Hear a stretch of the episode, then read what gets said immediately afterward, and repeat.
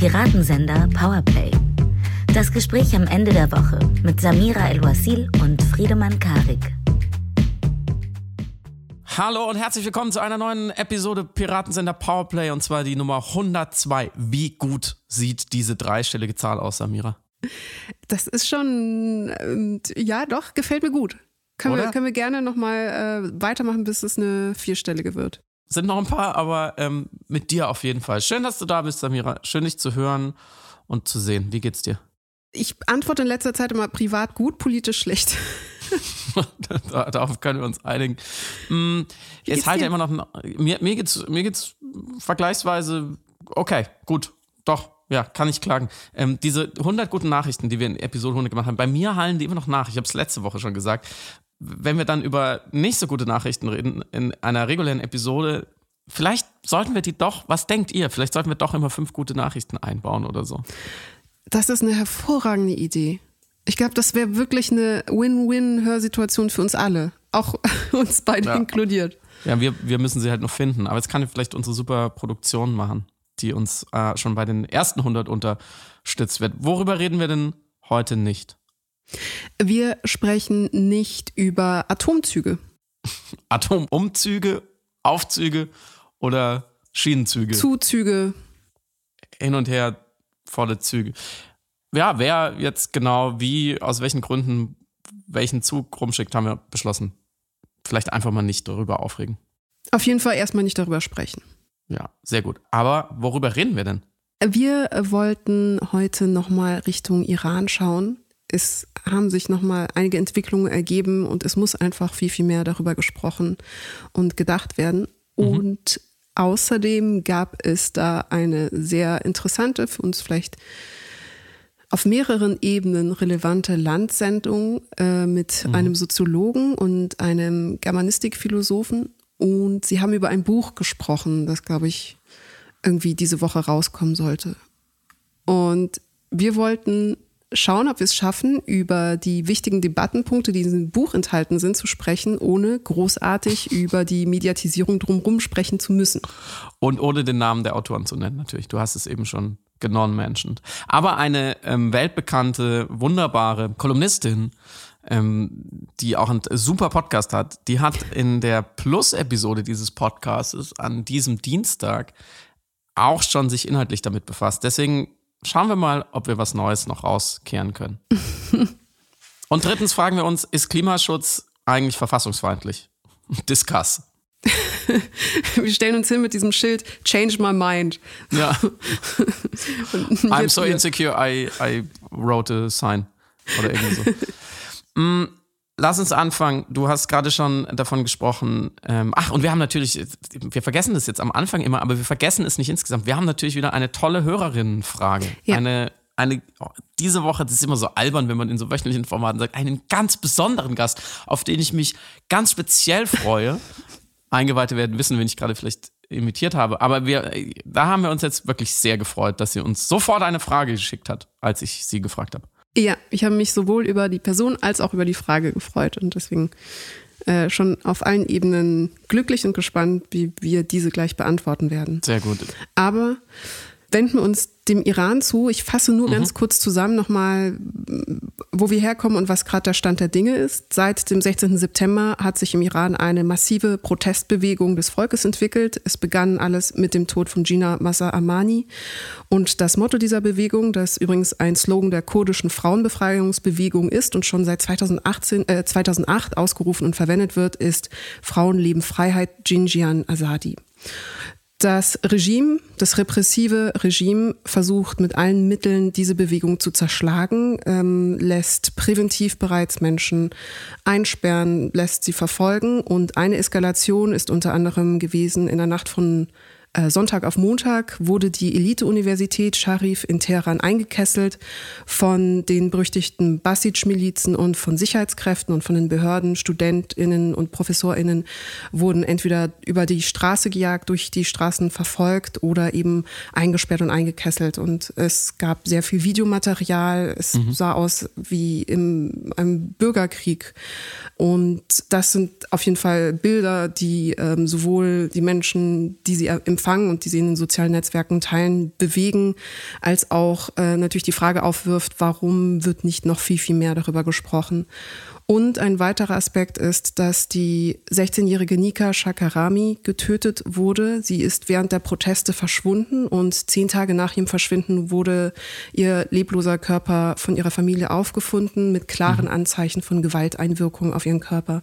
Das heißt, die Wut über den Tod von Gina wird jetzt erweitert, um auch die Trauer und den Zorn über den Tod der 16-jährigen Nika Shakarami. Also das speist in diese Protestbewegung, in die Energie, die gerade da ist, ein. Und ein Bericht der in Norwegen ansässigen Organisation Iron Human Rights zufolge wurde, wurden bei den Protesten mindestens 75 Menschen getötet und darunter vier Kinder. Das ist soweit die Situation. Ein Vorwurf, den wir jetzt häufig hören, ist, in Anbetracht der Entwicklungen dort wird einfach nicht ausreichend abgebildet, was dort passiert. Und das wird wiederum übersetzt in den Vorwurf, dass sich äh, Medienmachende hier oder ähm, DiskursteilnehmerInnen hier oder insbesondere die deutsche Politik offensichtlich nicht darüber gewahr zu sein scheint, wie wichtig und wie groß diese Bewegung, mhm. diese Mobilisierung, die gerade im Iran stattfindet, ist oder zu sein scheint. Stimmst du dem zu, dem Vorwurf? Das ist interessant. Es gab von der CEWIS ein Insta-Live mit der äh, von mir sehr, sehr geschätzten Nadja Sabura. Wer ihr noch nicht folgt, sie ist Kommunikationswissenschaftlerin, Journalistin, ist sehr bewandert im Hörfunkbereich und hat einen sehr, sehr tollen Medienpodcast zusammen mit Nils Minkmar. Und äh, sie hat für die CEWIS ein Insta-Live-Gespräch gehabt mit dem iranischstämmigen Journalisten Bamdad Esmaili. Und sie hat ihn gefragt, hast du den Eindruck, dass nicht genügend über die Proteste berichtet wird? Und er sagte, es findet schon eine Berichterstattung statt, aber diese ist mehr im Print zu finden, interessanterweise. Mhm. Und dafür, dass es äh, sozialmedial so präsent ist, zu wenig im digitalen oder Online-Bereich. Und was man auch feststellen kann, ist, dass es zumindest keine diskursive Auseinandersetzung gibt über das Thema, wie es sie sonst zu anderen Themen gibt, die politisch gesprochen wesentlich weniger relevant oder wichtig sind. Also eben die typischen Feuilleton-Debattenthemen, ob jetzt vom Gendern mhm. zu Winnetou oder andere Sachen, wo es dann aber ganze einstündige Sendungen zu gibt, äh, wo das dann mit mehreren Gästen mhm. und ExpertInnen und ähm, Personen, die etwas dazu sagen wollen und möchten, einmal durchdiskutiert wird. Und deswegen, um deine Frage zu beantworten, ich habe nicht den Eindruck, dass es nicht berichtet wird. Es wird nachweislicherweise natürlich abgebildet. Die Frage ist nur, mhm. wie wird es abgebildet, mit welcher Dringlichkeit und wird vermittelt, was mhm. dort gerade passiert. Und ich kann den Eindruck, den mir zumindest iranische Freunde und ähm, iranische Kolleginnen vermittelt, vermittelt haben, teilen, dass sie die Ernsthaftigkeit dessen, was dort passiert, nicht genügend abgebildet sehen. Fühlst du dich mhm. denn gut informiert über was gerade passiert? Hab, Frau El-Ouasil, ich habe noch viel mehr Fragen. Sie müssen mir das erklären. Ich finde es nämlich interessant. Ich hätte jetzt als nächstes gefragt, wie bildet man Ernsthaftigkeit ja. ab? Ganz, also wirklich ernste Frage. Ja. Natürlich, wenn Menschen auf die Straße gehen und äh, Leib und Leben riskieren, ist es ernst. Ernster kann es ja nicht mehr werden. Ja. Und wenn es erste Todesopfer gibt, auch nicht nur, sind nicht nur Zahlen, sondern wir haben dank Social Media eben Namen und Bilder und sehr anrührende Videos ähm, von diesen Frauen, dann ist es ernst. Mhm. Ernster kann es nicht mehr werden. Wie ernst müsste dann Berichterstattung äquivalent sein? Mhm dem, was dort passiert, entsprechend, glaube ich, auch in der Quantität, auch natürlich in der Qualität. Mhm. Wenn die Frauen in den Straßen in vorderster Front stehen, so ist es ja in Wirklichkeit die gesamte iranische Zivilgesellschaft, die aus Wut über jahrelange Politik des Regimes revoltiert. Und es geht hier um sexistische Diskriminierung, es geht um Wahlbetrug, es geht um ökologische und wirtschaftliche Krisen und es geht um ein Land, das auch geopolitisch eine enorme Wichtigkeit hat in der Region und dementsprechend auch für die Geopolitik und auch für die globale Architektur relevant ist, was dort mhm. vor Ort passiert. Übrigens auch auf ökologischer Ebene, weil Teil des Regimes auch das, äh, die Oppression von Umweltschützenden, von Umweltaktivistinnen ist, ähm, weil das auch etwas ist, dass das Regime, mhm. also jede Form von Klimaaktivismus ist etwas, das einfach in einer demokratischen Gerechtigkeitsbestrebung auch ein Regime wie jenes in Frage stellt. Und wenn wir das zumindest vergleichen mit anderen Gesellschaftsbewegungen oder gesellschaftspolitischen Bewegungen, die international Anklang äh, fanden, wie Black Lives Matter beispielsweise mhm. nach George Floyd, dann merkt man zumindest im Ambiente der Auseinandersetzung, eine wahrgenommene Dringlichkeit, ein Setzen des Themas als Themas im Bereich der Öffentlichkeit, die Medien mitschaffen durch die Themen, die sie auf die Agenda setzen, mhm. merken wir auf jeden Fall eine Disparität. Weil du sagst, Black Lives Matters, Black mhm. Lives Matters als Bewegung wurde größer berichtet in den deutschen Medien. Mhm. Okay. Nur zum Verstehen. Wurde größer berichtet, weil es global auch mehr Mobilisierung und mehr Demonstrationen gab. Es gab, glaube ich, auch mehr Auseinandersetzungen einfach ganz klassisch in unserer politischen Agora in Form der Fernsehtalkshows. Und es ging um eine Auseinandersetzung, weil man könnte ja jetzt sagen, alle Informationen sind jetzt vermittelt worden. Wir wissen jetzt, was gerade der Stand im Iran ist. Was soll jetzt noch besprochen werden? Mhm. Dass Oppression schlecht ist, dass Sexismus schlecht ist, dass ein religiös-fundamentalistischer Staat, der Frauen auf Grundlage ihres Geschlechts institutionell, strukturell über Jahrzehnte unterdrückt und dementsprechend eine klassische Geschlechtereinteilung Staatsräson mehr oder weniger zu sein scheint, dass das ein Problem ist darüber sind sich natürlich alle in demokratischen Diskursen einig. Was wird dann besprochen? Aber genauso könntest du dann argumentieren mit allen demokratischen Prozessen, über, um die wir trotzdem ringen und die wir verteidigen und alleine im Miteinander darüber sprechen, klar machen, welche Relevanz und welche Wichtigkeit sie haben für den Bestand mhm. einer Gesellschaft. Deswegen, das sind natürlich alles subjektive Wahrnehmungen und wenn ich von ähm, iranischen Freundinnen spreche, dann auch alles nur anekdotische Evidenz, müsste natürlich inhaltsanalytisch mal aufarbeiten, wie viele Essays, Texte, Leitartikel, Einordnungen es gibt. Aber Nein, mach das nicht. Schreib lieber gleich ein Buch und dann bringst du die Bestsellerliste. Das ist Quatsch. Nicht aber das zählen. subjektive Empfinden. Fang nicht an mit der Empirie, Samira. So macht man das heutzutage nicht mehr. Nein, das ist ja Quatsch. Wer würde denn so etwas machen? Ich, klar, ich, also Dazu ich, gleich mehr. ähm, vor allem als Akademiker muss man das ja nicht machen nee, mit sozial-empirischem Hintergrund. Lästig und müßig. wenn man es eh, wenn man schon weiß, was dabei rauskommen würde, wenn man zählen würde, muss man es ja nicht extra machen. Aber ähm, die Frage, die du stellst, ist genau die richtige, die vielleicht auch Oberthema dieser Ausgabe ist, nämlich wie schafft man eine öffentliche Aufmerksamkeit zu einem Thema auf eine Art, dass es alle ins Oszillieren bringt für mhm. einen Augenblick, dass du das Gefühl hast, alle sprechen gerade darüber oder verhalten sich dazu oder haben das zumindest in irgendeiner Form im Bewusstsein und verdrängen es nicht. Und für welche Themen sollte man das wollen? Klima, selbstverständlich. Das ist vielleicht seit der ersten Folge eines unserer Hauptvorwürfe. Dass ich meinte eher, wie kommt man zu diesen Themen? Also wer bestimmt das? Wie genau. müssen die sich qualifizieren? So. Klar, selbst da sind wir beim Schaffen einer ähm, Öffentlichkeit und einer Teilöffentlichkeit. Das ist eine Kombination aus den verschiedenen Systemen: Politik, Medien, Wirtschaft und Gesellschaft an und für sich, Zivilgesellschaft.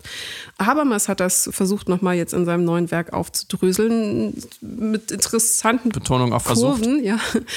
Aber ähm, das ist natürlich die Frage, die auch sogar System, nicht sogar, also auch SystemtheoretikerInnen umtreibt. Wie schaffen Medien überhaupt oder wie wird Öffentlichkeit geschaffen?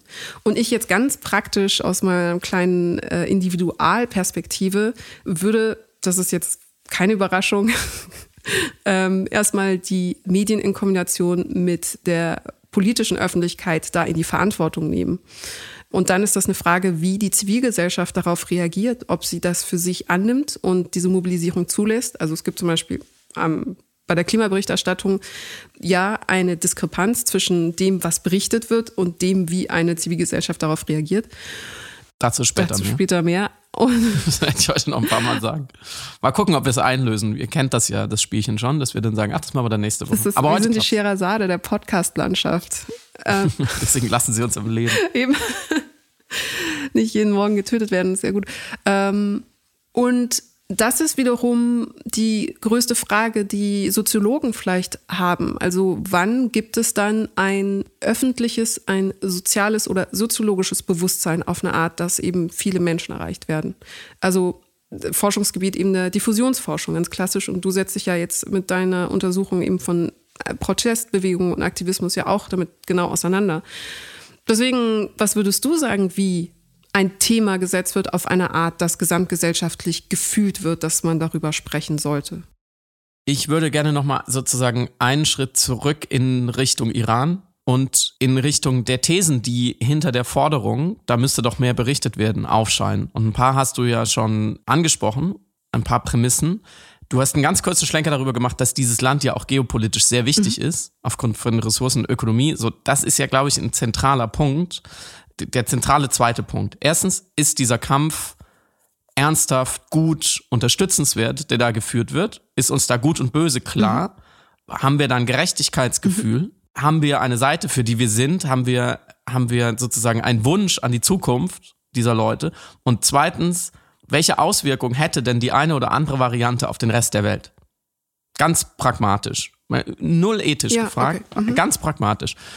Was macht, dieses, was macht dieses Regime für eine Politik und was würde die Alternative für eine Politik machen? Und da kommt man ja dann auch zu der, ähm, also zu, zu der grundsätzlichen Prämisse dieser Frage, was können wir denn tun? Was ändert es denn daran, wenn die Tagesschau jetzt jeden Abend um 20 Uhr sieben Minuten aus über den Iran berichtet. Was ändert es? Also ganz mhm. praktisch. Und ich glaube, diese Frage kann man sehr unterschiedlich beantworten. Und in der Forderung nach mehr Berichterstattung steckt ja die implizite Prämisse, dass es was zum Guten mhm. verändert. Und zum Guten heißt, dass diese Protestbewegung Erfolg hat und dass dieses unterdrückerische Regime fällt. So. Und dann ist die nächste interessante Frage, die sich auch ein bisschen mit der deutschen Politik nicht mit den deutschen Medien, sondern mit der deutschen Politik dazu in Verbindung setzt. Wer will das denn? Außer der Protestbewegung, außer uns jetzt, die wir darüber sprechen, außer einer gewissen zivilgesellschaftlichen Mitte hoffentlich, äh, also links, Mitte, progressiv. Je weiter man nach rechts kommt, desto egaler wird es den Leuten vielleicht auch, was da passiert oder sie sind sogar für das Regime. Es gibt sicherlich auch viele Leute auf der Welt, die eine islamische oder islamistische Republik grundsätzlich unterstützen, die Angst haben vor Demokratiebestrebungen. Ein sehr mächtiger Mensch und seine Anhänger bestimmen die letzten sechs Monate unserer Nachrichten, der gegen solche Bewegungen sicher ist und vorgeht und wo man auch sagen kann, er hat diesen Krieg angefangen, um einer Demokratie, die sich gefährlich nah an seiner ähm, Autokratie ähm, stabilisiert hat, um der sozusagen in die Parade zu fahren. Also das Bild wird ja bunter, wenn man ein bisschen aufzoomt, leider, ganz klar. Und auch die Frage, was kann Deutschland jetzt mhm. tun? Was soll deutsche Außenpolitik jetzt tun? Ist ja auch die Frage, was für ein Interesse hat denn wer in der deutschen Politik? Und wieso wurden denn bisher keine noch stärkeren Sanktionen gegen den Iran erlassen? Also es gibt ja diesen Atomdeal, ähm, der unter, glaube ich, Obama eingefädelt wurde, den Trump dann aufgekündigt hat, der gesagt hat, wenn dieses Regime davon Abstand nimmt, die Atombombe weiter äh, zu erforschen, zu entwickeln, dann lassen wir die Sanktionen fallen.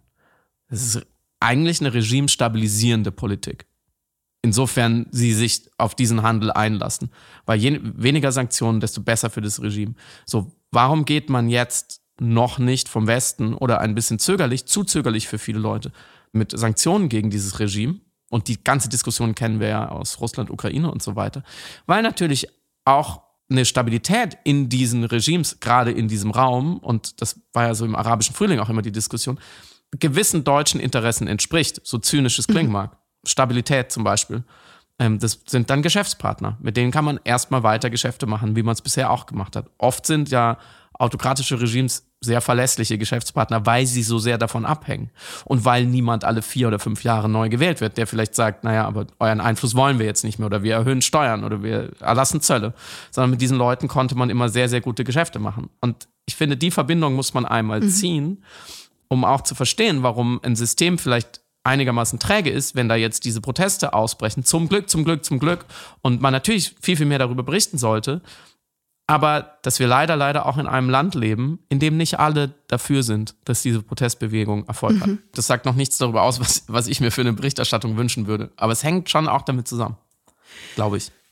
Ja, klar. Also da schwingt natürlich ein politischer Utilitarismus mit, der zumindest erklärbar macht, warum das nicht erfolgt. Aber das wäre ja auf politischer Ebene und nicht auf medialer Ebene.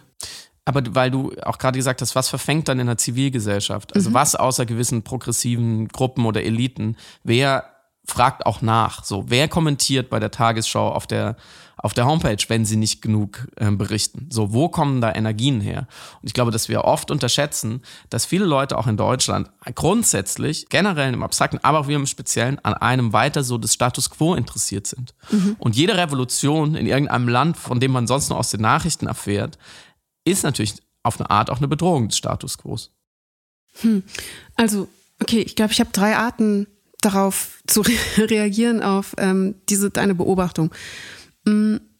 Erstmal so grundsätzlich die Frage aus Perspektive von Medienschaffenden, die darüber nachdenken, warum ist es interessant, darüber zu berichten, warum sollte das berichtet werden, welches, welchen informationellen Mehrwert hätte es oder welchen äh, gesellschaftlichen Mehrwert dass natürlich eine Sichtbarmachung, eine Aufmerksamkeitsschaffung und ein Blick auf Iran, beziehungsweise das Vermitteln, dass Iran hierbei nicht unbeobachtet ist, also das Regime nicht unbeobachtet handeln kann, die Protestierenden vor mehr Zugriffen schützen kann und dementsprechend eine Beobachtung der Revolution erlaubt, dass diese Revolution weiterleben kann. Das würde natürlich dann deinem Einwand widersprechen, dass manche davon profitieren, dass diese Revolution eben nicht überlebt. Ja, frag mal auf Siemens, was die gerne hätten. Ja, aber das ist wiederum. Ganz ehrlich. Genau, aber das ist ein anderes System als jetzt das mit, als die publizistische Sphäre. Die publizistische weiß, du Sphäre. Hast, du, du, hast völlig recht, aber das hängt ja alles miteinander zusammen. Darauf will ich hinaus. Mhm. Wenn eine deutsche Regierung früher sagt, oh, da gibt es eine Protestbewegung, die steht auch für unsere Werte ein, Sanktionen, Sanktionen, Sanktionen. Wir führen jetzt eine weltweite Initiative an. Dann hat das mediale System aber auch wieder viel mehr, worüber es berichten kann. Mhm. So. Dann passieren diese Sanktionen, dann gibt es vielleicht Auswirkungen bei uns, Vergleiche, Ukraine-Krieg. So wo viel früher ganz klar war, auf welche Seite man sich stellt. Mhm. Hm. Dass das nicht passiert, hat unter anderem natürlich wirtschaftliche Gründe. Insofern, mhm. über Bande beeinflussen sich diese Systeme ähm, sehr wohl.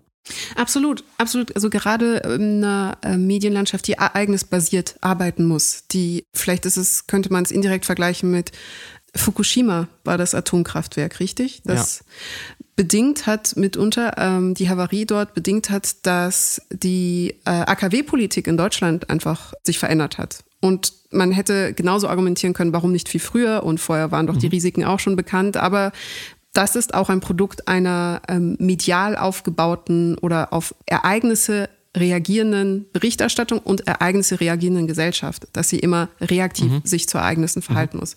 So und ähnlich ist es jetzt bei den Protesten, wenn du sozusagen nahelegst, dass erst eine politische Handlung erfolgen muss oder ein politisches Ereignis erfolgen muss, auf das dann medial wiederum reagiert werden kann und es, sich das dann vielleicht gegenseitig sogar amplifiziert, im besten Falle. Es muss nicht sein, aber es mhm. ist eine Quelle von Berichterstattung. Klar. Ich wollte es auch gar nicht so weiter aussetzen. Vielleicht noch ein Gedanke. Wenn wir eine Opposition hätten, die sehr an Frauenrechten interessiert ist, die es unbedingt mit den Regimes dieser Welt aufnehmen muss und die äh, jegliche wirtschaftliche Verbindung äh, in diese Regimes äh, kappen würde, wenn sie könnte, dann würde die der Regierung Beine machen. Und dann hätten wir mhm. eine andere Nachrichtenlage. Mhm. Was mhm. haben wir für eine Opposition? So. Eine, die aber behauptet, zumindest die, das liberale Recht von Frauen zu verteidigen. Du hast es sehr gut formuliert.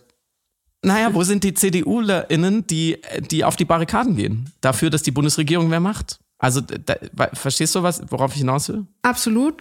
Da muss ich jetzt tatsächlich, weil uns das sonst als Gegenbeispiel ausgelegt werden wird, ich bin mir 100% sicher, ähm, tatsächlich äh, waren ja CDUlerInnen mit auf den äh, Protesten in Berlin Doro Bär war ja auch da ja. mit dem Schild. Und es ist interessant, weil mir das auch nur aufgefallen ist, weil mir wiederum eine kurdische Journalistin geschrieben hat, das ist die CDU, die früher gegen Kurdinnen ähm, agitiert hat, die jetzt plötzlich ja. diesen äh, Frauenbewegungsruf auf ihren Schildern trägt. Ja. Und da war es mir zumindest aufgefallen, dass eben die Präsenz der Konservativen auf jeden Fall da ist. Bevor wir uns jetzt sozusagen in der kleinteiligen Diskussion verlieren, wie welche Systeme was beeinflussen, kann man vielleicht nochmal aufsuchen und sagen, die Frage, worüber berichtet werden soll, worüber redet eine Gesellschaft, die du vorhin schon so schön formuliert hast, ist ja eine extrem kontrovers diskutierte Frage. So, und im, im Fall Iran haben wir jetzt so ein bisschen aufgezeigt, wie so die Strömungen sind, was woher kommt. Jetzt gibt es nicht mehr nur einen angehen, einen, einen weiterführenden, immer anschwellenden äh, Diskurs darüber, was hat seinen Platz in der Öffentlichkeit, sondern es gibt jetzt, das Ganze wurde jetzt sozusagen publizistisch institutionalisiert durch dieses Buch namens Vierte Gewalt von Richard mhm. David Brecht und Harald Welzer dessen inhaltliche Thesen und Kritikpunkte du in der Plus-Episode ähm, schon sehr ausführlich behandelt hast. Wer das hören möchte, macht vielleicht mal einen Probemonat bei Steady oder Patreon, da kann man uns, uns unterstützen. Wenn man uns nicht unterstützen will, macht man diesen Probemonat und hört diese eine Folge und kündigt dann sofort wieder. Aber vielleicht überzeugt sie auch, dass es eine gute Sache ist, jeden Dienstag eine extra Episode zu bekommen. Werbepause Ende. Wir hatten in den letzten zwei Wochen schon gesagt, wir wollen das eigentlich nicht unbedingt hier diskutieren, weil es gerade einfach weltpolitisch andere Themen gibt. Aber wir hatten dann nach dieser Landsendung und nach Samiras äh, Analyse des Buches an sich nochmal das Gefühl, dass diese Frage, hätte man jetzt darüber diskutieren sollen? Wie sollte man darüber diskutieren? Welche Medienkritik ist eigentlich wichtig? Jetzt in meiner Diktion, wie geht man eher mit dem äh, den Diskurs eher lähmenden Schrott um, der, der so oft uns auch hier in diesem Podcast beschäftigt. Wie kann unsere Diskursdemokratie wehrhafter werden im Zweifelsfall? Und wie unterscheidet man das eine vom anderen? Ähm, darüber wollten wir schon nochmal ähm, kurz sprechen, weil wir auch merken, Social Media und dann Nachrichten, die wir bekommen, dass es euch natürlich auch beschäftigt. Und es ist natürlich auch wichtig so. Deswegen, dieses Iran-Thema ist ja wieder nur eine Versionierung dieser alten Frage. Deswegen wäre meine Eingangsfrage sozusagen an dich, die du dir, dich wirklich ausführlich damit beschäftigt hast. Das kann man dir nicht nachsagen. Und auch sehr wohlwollend, möchte ich sagen. Jetzt ist das Buch auf Platz 1 der Spiegel-Bestsellerliste eingestiegen. Das heißt, sehr viele Leute werden es lesen. Die beiden Autoren waren bei Lanz. Sie haben mehrere Interviews gegeben. Du hast dich in der Plus-Episode beschäftigt, was ich finde von allen das Wichtigste ist. Findest du jetzt den Raum, den speziell dieses Produkt bekommen hat, mit den ihm anhängenden Fragen? Nicht die grundsätzlichen wichtigen Fragen, die er stellt, sondern jetzt, so wie es jetzt gelaufen ist. War das jetzt der richtige Raum, quantitativ gesprochen, hätte es, war es zu viel oder zu wenig?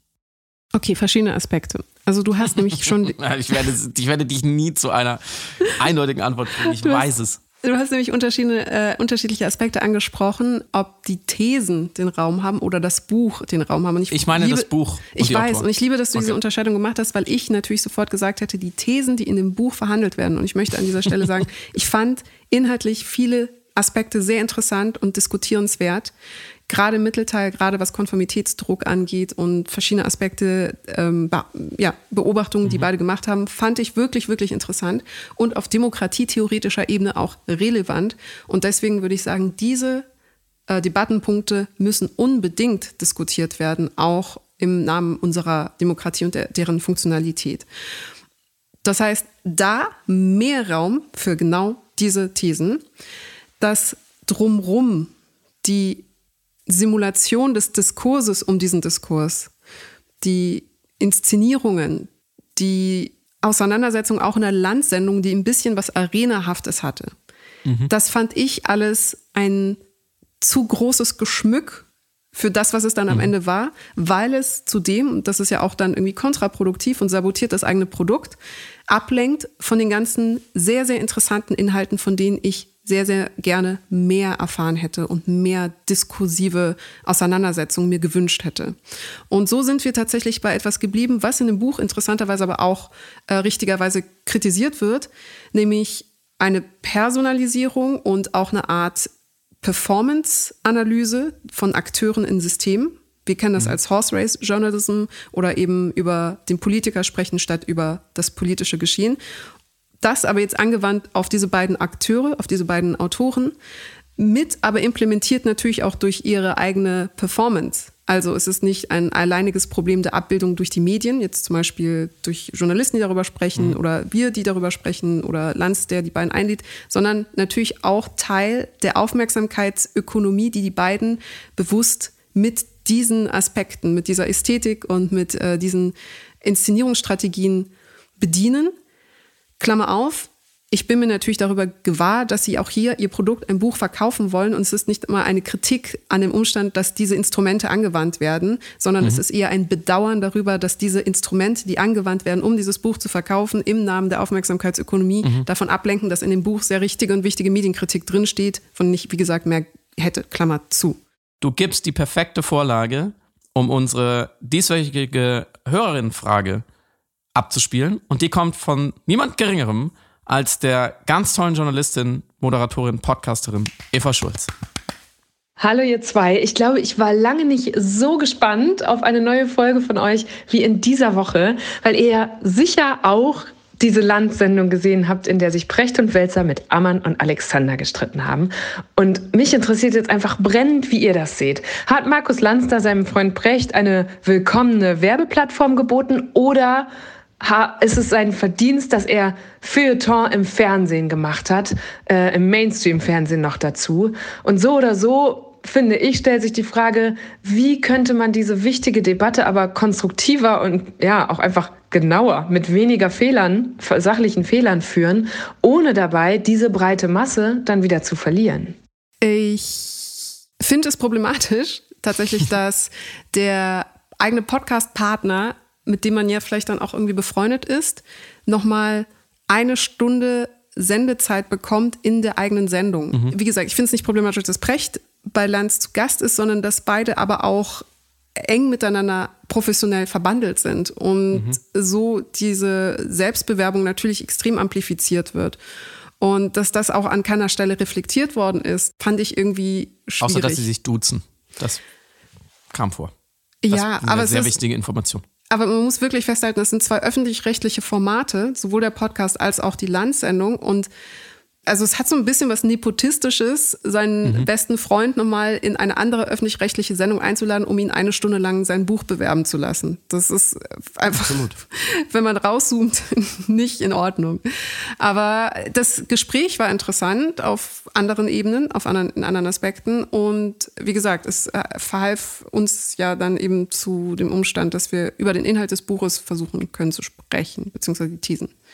Und wie man die hätte besser voranbringen können. Ich erlaube mir, Evas Frage noch eins weiter zuzuspitzen oder weiterzudrehen und dich zu fragen, du hast jetzt sehr schön aufgespannt, dass es wichtig war und ist und sein wird, gewisse Fragen und Thesen zu diskutieren, ganze Bandbreite, manche mehr, manche weniger, dass die Nebenwirkungen einer solchen Veröffentlichung durch diese Person mit dem ganzen Medientrara aber eher auch nachteilig sind oder ablenken können. Wenn du jetzt rein pragmatisch, nicht ethisch, sondern rein pragmatisch gedacht, auf einen Knopf drücken könntest und sagst, ich kann diese ganze Veröffentlichung ungeschehen machen. Mhm. Ich kann dieses Buch einfach aus der Realität rauskürzen. Würdest du es tun? Würdest du sagen, ohne wären wir besser dran? Weil die frei gewordene Energie, wo hätte man die einsetzen können? Vielleicht für diese Themen, vielleicht für andere Themen, gibt es ja noch ein paar andere. Und es hat auch einfach genervt an manchen Stellen. Und da haben Leute Aufmerksamkeit gekriegt, die haben eh schon viel. So, oder würdest du sagen, nein, der Saldo ist doch positiv und man muss über diese Nebenwirkungen hinwegsehen ähm, und auch, was Eva angesprochen hat, so eine gewisse Compliance bei Lands. So funktioniert das System halt. Ähm, und es ist trotzdem gut, dass wir das ähm, Buch haben. Nein, auf keinen Fall würde ich das Buch der, aus der Realität schreiben wollen, wie in so einer coolen Rick and Morty Folge. Im Gegenteil, ist es eher die Erkenntnis, dass es manchmal keine Abkürzung leider gibt zu Substanz. Manchmal muss man an einem Geröll von Quatsch vorbei. Ah, das ist interessant. Und das ist dann Bestandteil der Medienlogik, meinetwegen der, der Vermarktungsideen. Wenn es aber dann erlaubt, tatsächlich an die Nuggets ranzukommen, an die guten dann nehme ich das als Seiteneffekt hin. Okay, akzeptiert. Äh, will ich dir jetzt auch nicht ähm, widersprechen. Ich werde gleich, glaube ich, einmal ähm, versuchen, meinen Punkt zu machen, warum man es auch anders sehen könnte. Mhm, ich finde es aber viel interessanter, produktiver zu bleiben und sagen, weil du gerade gesagt hast, manchmal muss man sozusagen den Umweg durch den Wildwuchs und durch das, durch das, den, den Morast des Unproduktiven und des vielleicht auch Unsachlichen hin zur Substanz, an die mhm. wir ja wollen. Unbedingt. Mhm. Und wo wir uns ja einig sind, ist es wichtig, auch, auch genau diese Themen substanziell und produktiv zu diskutieren. Ich frage mich, ob das stimmt, beziehungsweise was wäre denn die Alternative? Wie hätte man diese Themen, Fragen, Thesen, äh, Konflikte, die in diesem Buch auftauchen und dann diskutiert worden sind, wie hätte man die denn anders so prominent, so aktiv, so brisant auf die Agenda gesetzt? Wenn, wenn ich jetzt Machen wir es mal ganz einfach. Wenn ich jetzt irgendwo ein Essay untergebracht hätte oder einen Text oder eine Kolumne, wie auch immer, und ich hätte gesagt, die Medien, ähm, die, die sind manchmal zu gleichförmig, die argumentieren zu sehr in eine Richtung und ich habe hier ein paar Beispiele, ich habe vielleicht sogar Empirie, ich habe hier ein paar Experten aufgefahren, so. Wen hätte das interessiert? Sagen wir mal ehrlich, kaum jemand. Ich hätte schon extrem starken Fall draus machen müssen, extrem starke Empirie okay, wenn ich Medienforscher wäre und ich hätte diese Empirie angestellt und ich hätte nachweisen können, wie es ja auch äh, in der sogenannten Flüchtlingskrise 2015 später dann auch teilweise empirisch getan wurde, so und so viele Artikel haben in, in Position A für Position A gestritten, nur so und so wenig für Position B, da ist ein schiefes Verhältnis. Wenn ich diese Studie hätte, jetzt ich, Friedemann Karik als Medienforscher, wen hätte das interessiert? Hätte, hätte ein paar Meldungen gegeben, so in den Medien. Da, das muss man ja schon zugeben. Mhm wenn so prominente Figuren, die dann eben auch eine gewisse Sendezeit, einfach eine gewisse Aufmerksamkeit freigeräumt kriegen, eben weil sie prominent sind, mit These X oder Inhalt Y auftreten, dann machen sie das erstmal groß, weil, und das ist jetzt so ein Teil der Kritik an der Kritik, die ich stark vorbringen würde, weil gar nicht mehr wichtig ist, ob das solide argumentiert ist, empirisch unterfüttert oder sonst irgendwie Sinn ergibt. Oder andersrum gesprochen, ob es vielleicht widersinniger, sehr leicht zu dekonstruierender und entlarvender Quatsch ist an ganz vielen Stellen. Weil ehrlich gesagt haben wir das, finde ich, bei Lanz gesehen.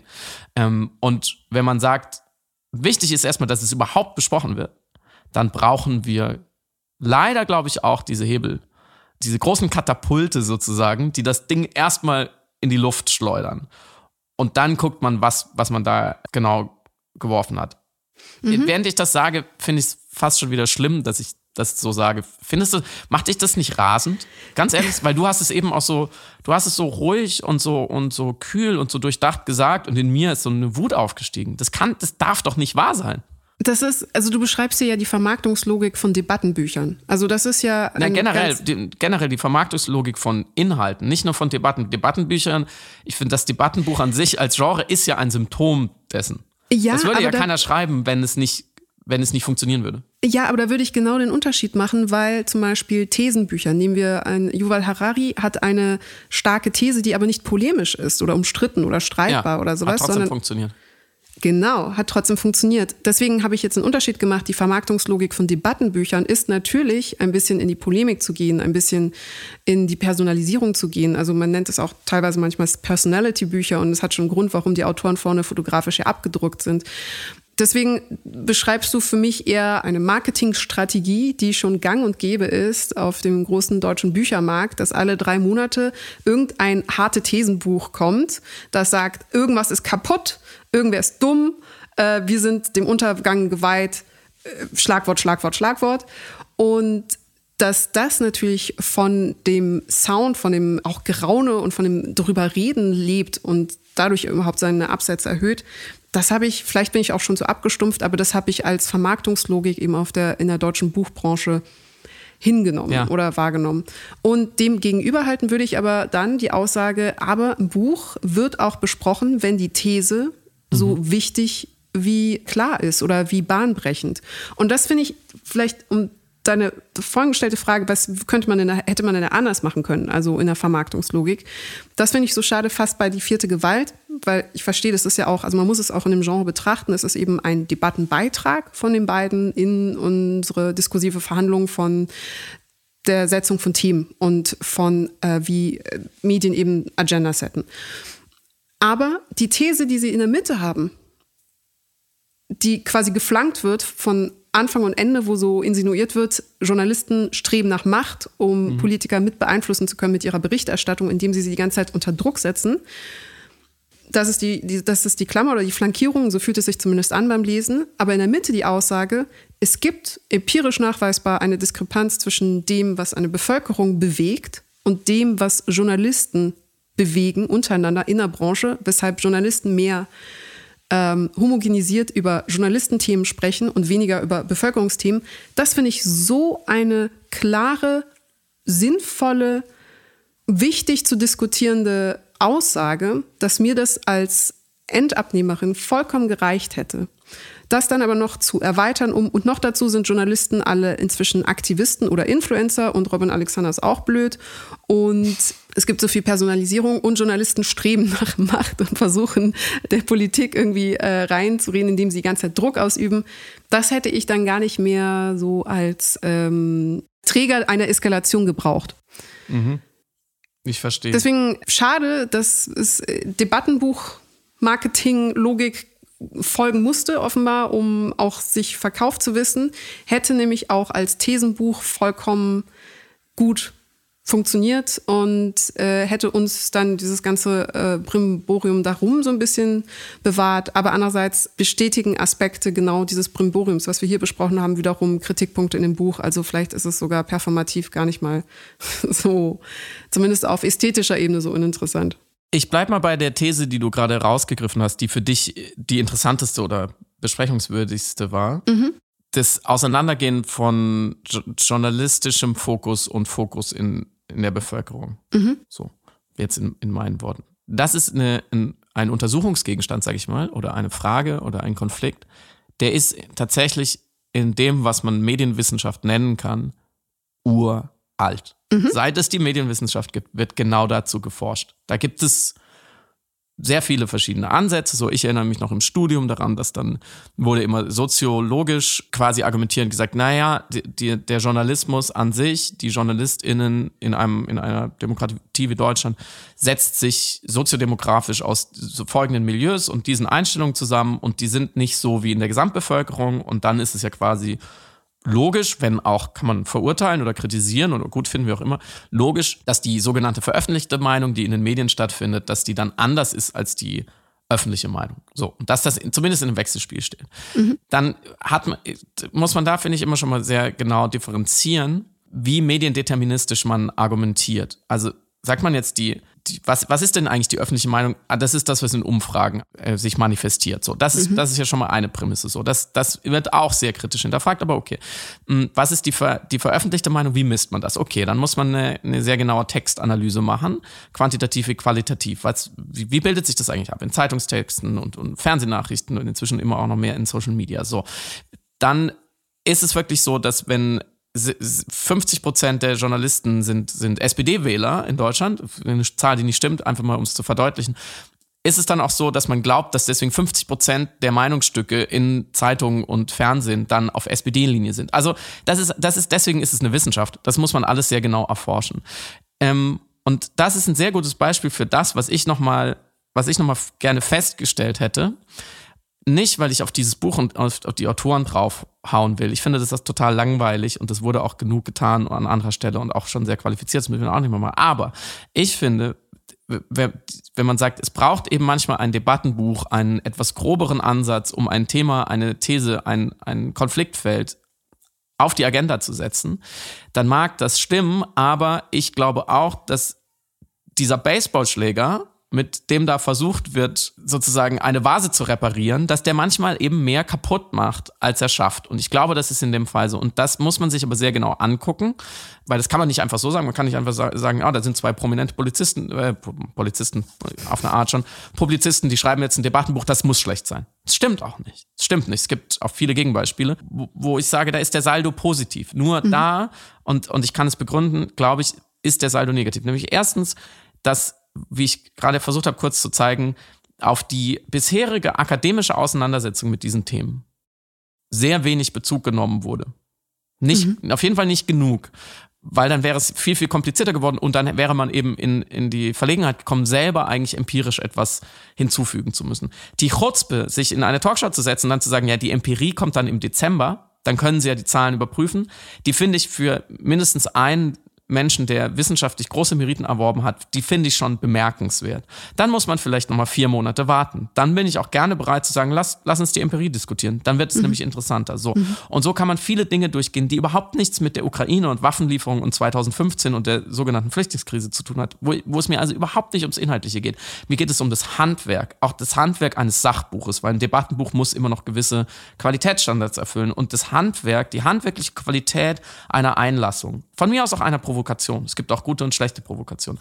Und da könnte ich jetzt außerhalb dieses Beispiels mit den akademischen Schultern, auf die man sich hätte stellen können müssen sollen, noch viele, viele andere finden. Ich finde zum Beispiel diese monokausale Erklärung der Grundthese, dass der Vertrauensverlust in die Medien aus dieser Einseitigkeit kommt. Also die Medien berichten so einseitig, deswegen verlieren sie das Vertrauen der Menschen.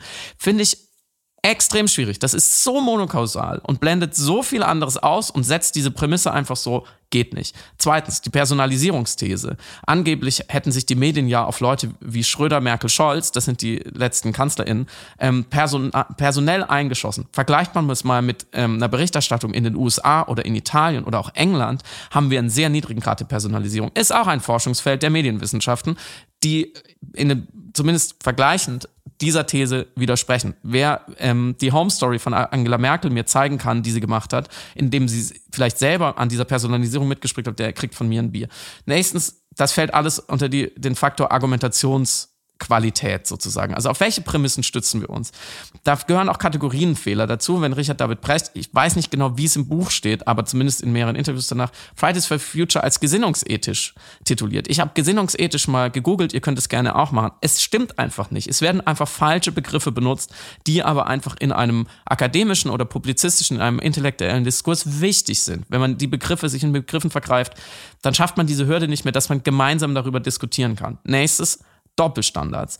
Es werden die Medien pauschal zu Zurückhaltung und Differenzierung aufgefordert, aber schon in dem Vorwurf, die Medien ist keine Zurückhaltung und Differenzierung, so wie diese zwei Publizisten auch in den letzten Jahren überhaupt keine Zurückhaltung gezeigt haben, wenn es darum ging, bei diesen Themen meinungsstark in der Öffentlichkeit vertreten zu sein. Das kann man schon fast Projektionen nennen, wenn ausgerechnet Richard David Precht, der in Rekordzeit sich zum Militärexperte und Geostrategen hat umschulen lassen, vom von mir aus Philosophen und vorher Corona-Experten, dass der ausgerechnet er sehr ausdrücklich den Medien TM vorwirft, sie hätten zu früh in einer unsicheren Situation bei mangelnder Kompetenz sich in der Ukraine-Frage auf gewisse Positionen festgelegt.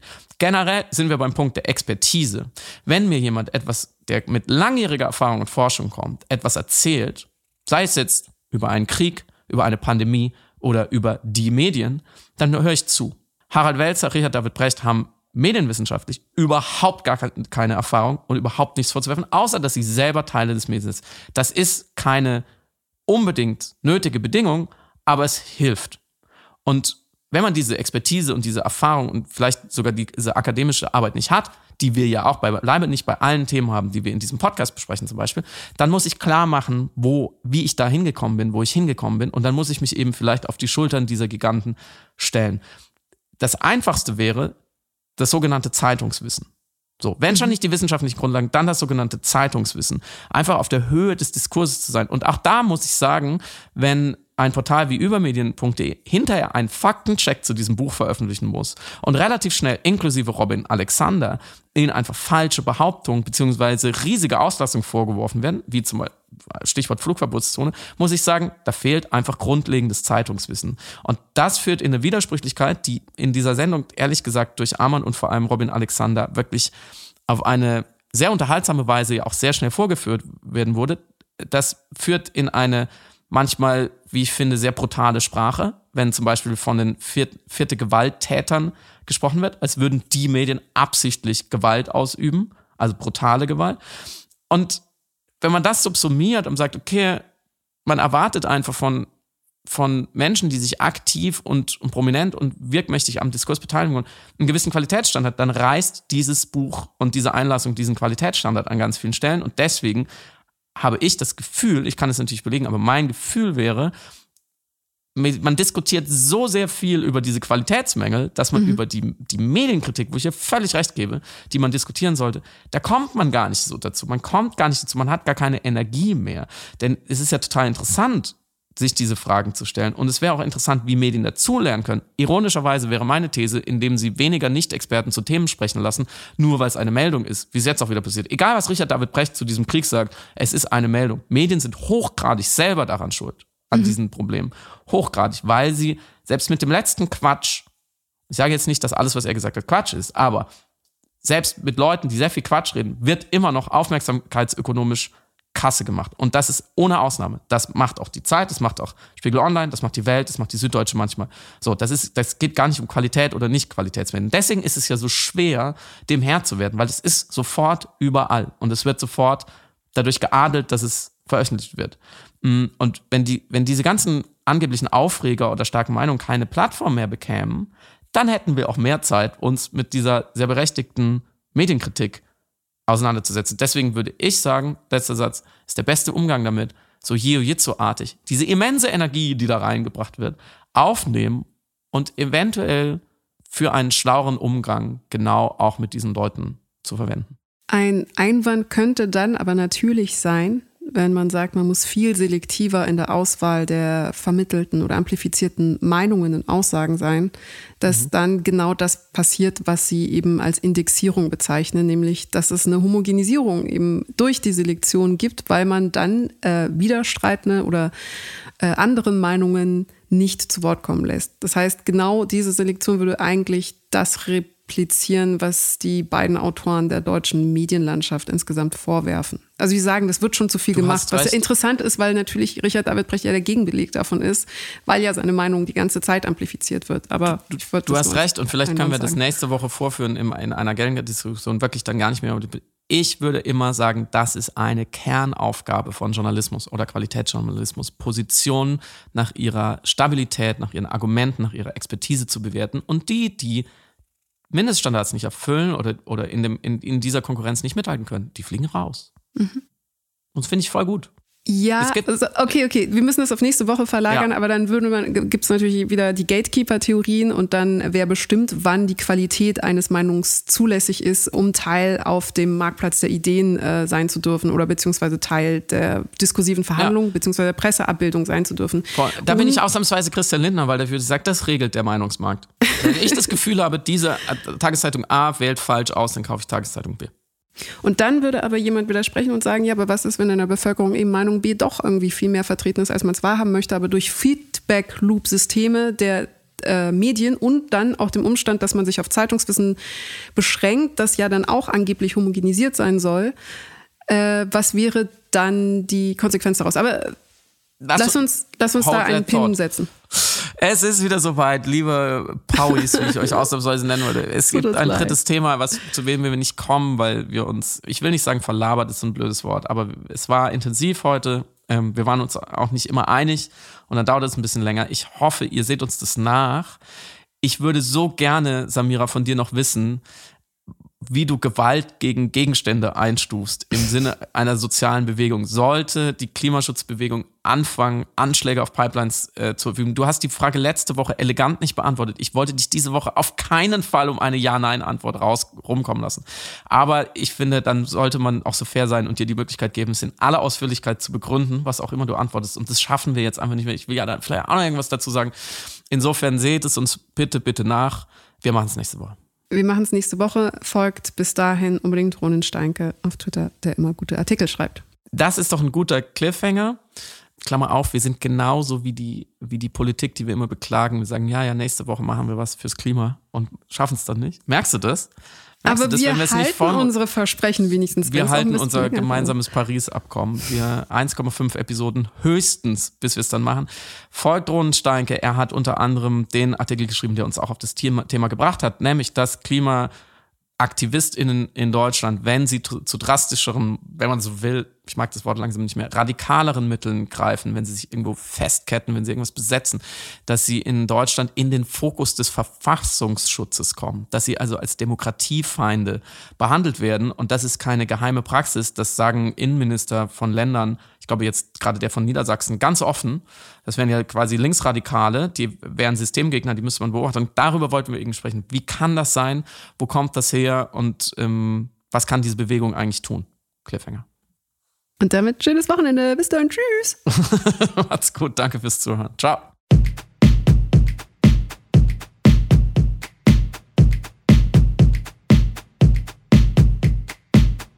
Du hörst Piratensender Powerplay.